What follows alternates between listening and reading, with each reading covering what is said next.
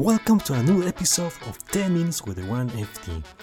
This one, this episode, I want to talk something different about the COVID 19, etc. You know, we are living with that thing, and I, we are hoping that this pandemic could end soon, or we can find a, a vaccine soon to obviously to try to get normal lives again. This time I decide to talk something different, something that I like, something that perhaps you are going to appreciate too.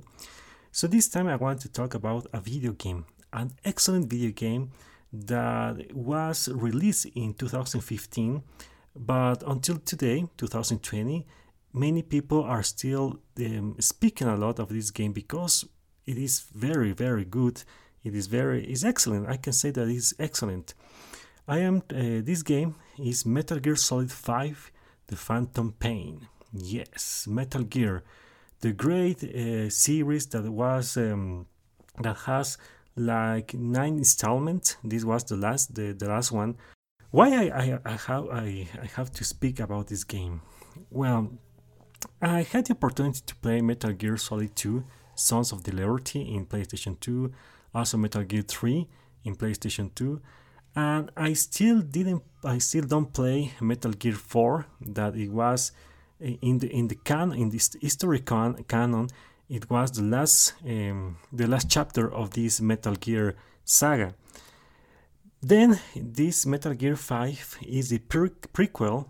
This game is very very interesting. He, the the character of Punished Venom Snake was played by Kiefer Sutherland and the way he played, the way he he put he, his voice to this character was incredible. He he gave some energy to this character, and now uh, the gameplay of this game is very interesting too. It's an open world game. Obviously, you have to follow some missions, but you don't have you you don't have uh, to do every everything in in um in an order you can do in, in very this in very different orders. But what I like the most of this game uh, about the mechanics, etc., is the story. The story of this game is incredible. Yes, uh, obviously I have to play Metal Gear 4, but when I play Metal Gear 2 and Metal Gear 3, what, what Hideo Kojima put on the, on these games was not only um, a very good game with very good technology, but with a, a story very, very profound, very, very incredible. I, I have to be sincere that I, when I was playing this game, Metal Gear 5, I was kind of lost because they, they were speaking some details about what happened with the uh, in the other Metal Gears. Uh, I, I, have to be um, honest with you. Like I told you, I never played the other Metal Gears that were were, were released to in um, Game Boy Advance, in PlayStation Vita, etc. But they in, in those games they continue the story of this saga, so I was kind of lost about that. But anyway, uh, when you, you when you want to play this game, it is incredible how Hideo Kojima creates a universe so long, so profound that even that you finish the main story you are still you are still have to do many other uh, side uh, missions to to reach the 100% i still uh, i am still in the 90% and the game is still long long long even though i already finished the main story. But when i want to talk about the main story wow. This game it has the um, it was uh, made eh, well obviously the story in 1984 so all all those elements from that for from that decade are there. For instance so this uh, venom snake he um, he listened music and also the, the data from his uh, friends or his partners i don't know how to say it but he he listened all those data from a walkman and the most interesting thing is that it's a Sony Walkman, and I like that idea to watch a Sony Walkman. if you want to understand more of the things that you that is happening in this game, you you have the obligation to listen to many many many of the audios that you are you are going to find uh, in the in, in all the game and wow uh, many of the audios especially the last ones it was like uh, they made like um, old um, like that, those old soap operas that you you can listen on you, that you're listening on the radio. They made it that way.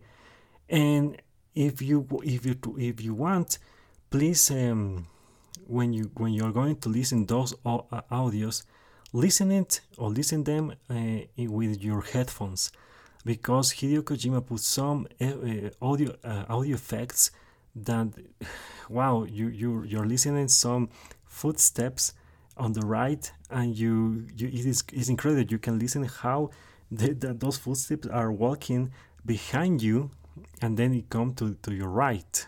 It is incredible. It's a, an awesome game. There, there are a lot of details when you have to upgrade your weapons when you when you the, oh, my, oh, oh, my god the ambience of this game eh, the, the weather that they put on this game when there's raining when there are um, when there are sandstorms, the, the, the, the, the sounds of the bullets, the sounds of the of the cannons, etc., is incredible. Uh, that's why, like I told you before, even though it, it is five years since the release of this game, it, it, it seems that it's like an actual game because they, they also made a good um, photorealistic um, characters the, like I told you, the, the weather is incredible.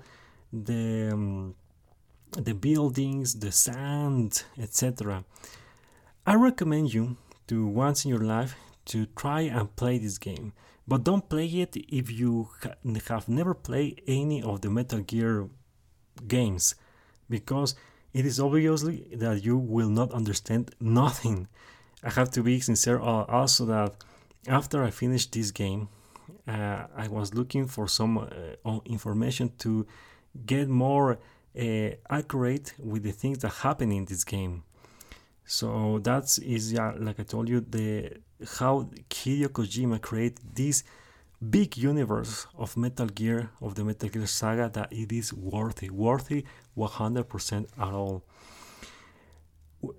Unfortunately, um, it is prob- probably that it is we this will be the last time that we're going to watch something about Metal Gear. But hey, after all, if we think a, a lot about this, they finished with, the, the, all the Metal Gear saga. I, I, think there's not nothing more to to tell, and it is incredible. So try to play this game.